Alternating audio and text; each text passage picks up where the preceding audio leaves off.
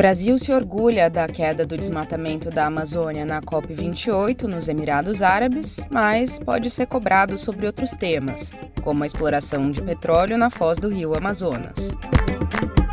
Ao menos 22 facções criminosas atuam em 178 municípios da Amazônia Legal, segundo o novo estudo do Fórum Brasileiro de Segurança Pública.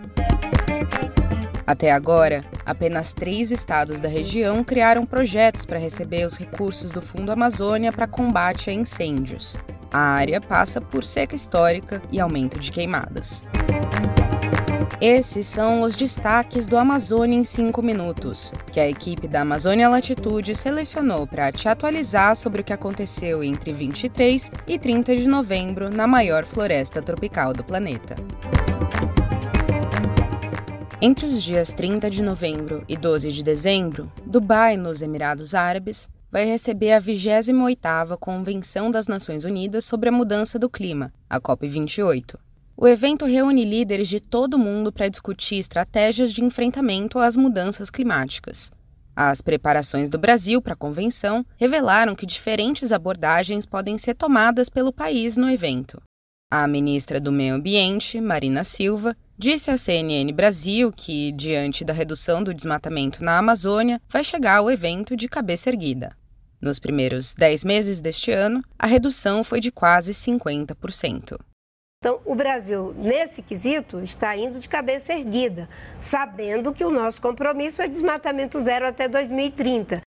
Mas outros temas prometem atrair a atenção do mundo para o Brasil como a exploração de petróleo na foz do rio Amazonas e o aumento das queimadas no Pantanal e na Amazônia. Nesta semana, o consórcio Amazônia Legal também divulgou que vai levar ao menos oito governadores à conferência em Dubai. Alguns governadores da lista, entretanto, defendem atividades como garimpo ilegal e são campeões do desmatamento. É o caso, por exemplo, do governador de Roraima, Antônio Denarium, cujo mandato está sendo cassado pelo Tribunal Regional Eleitoral de Roraima por abuso de poder durante o período eleitoral. Durante seu governo, Denarium sancionou leis pró-garimpo e defendeu a atividade, que é ilegal no estado.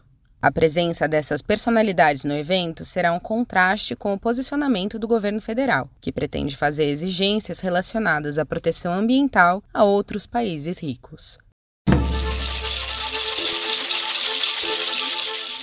Na quinta-feira, dia 30, o Fórum Brasileiro de Segurança Pública divulgou o estudo Cartografias da Violência na Amazônia. A publicação traz novos dados sobre mortes violentas, crime organizado, narcotráfico e crimes ambientais. De acordo com o estudo, a violência já é maior nos nove estados da Amazônia Legal do que no resto do país. A taxa de mortes violentas foi 45% superior à média nacional, e a de feminicídios, 30,8%. Foram mais de 9 mil homicídios em 2022.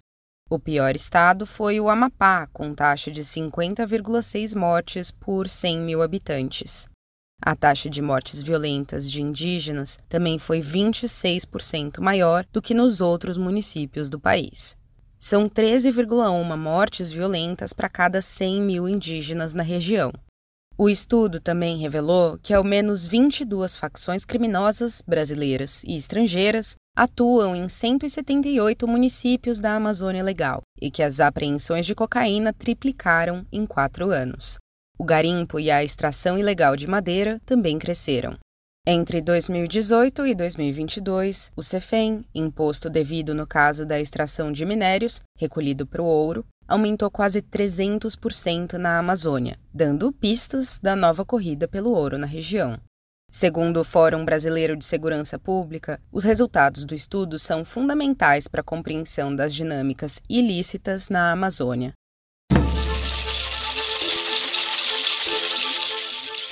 No dia 10 de novembro, o Comitê Orientador do Fundo Amazônia aumentou o valor destinado ao combate a incêndios para 405 milhões de reais. A gestão do Fundo Amazônia é feita pelo Banco Nacional de Desenvolvimento Econômico e Social, o BNDES. A instituição está apta a receber propostas dos estados da Amazônia Legal desde fevereiro deste ano.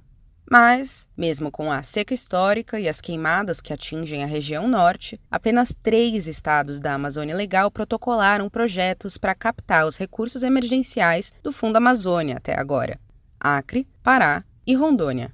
Os projetos propostos, de acordo com o BNDES, ainda se encontram em fase de análise e os valores finais só estarão disponíveis quando forem aprovados.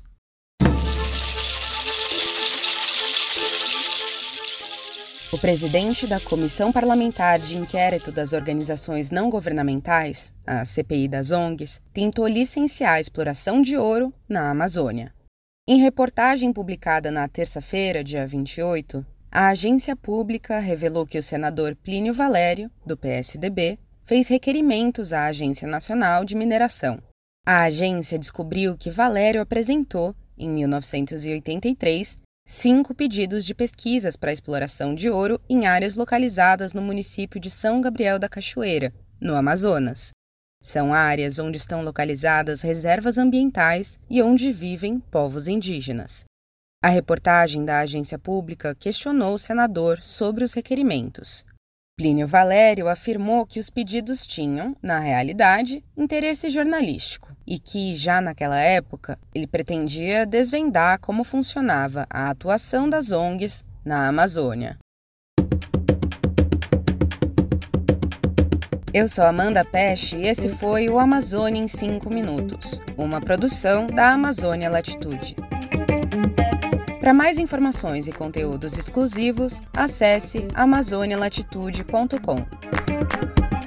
Este episódio teve produção e edição sonora de Vanessa Pinto Moraes. Revisão de texto de Emily Costa. Usamos informações e áudios de Agência Pública, CNN Brasil, Correio do Povo, Estadão, Folha, Fórum Brasileiro de Segurança Pública, G1, Governo Federal, O Globo e ONU. Até a próxima!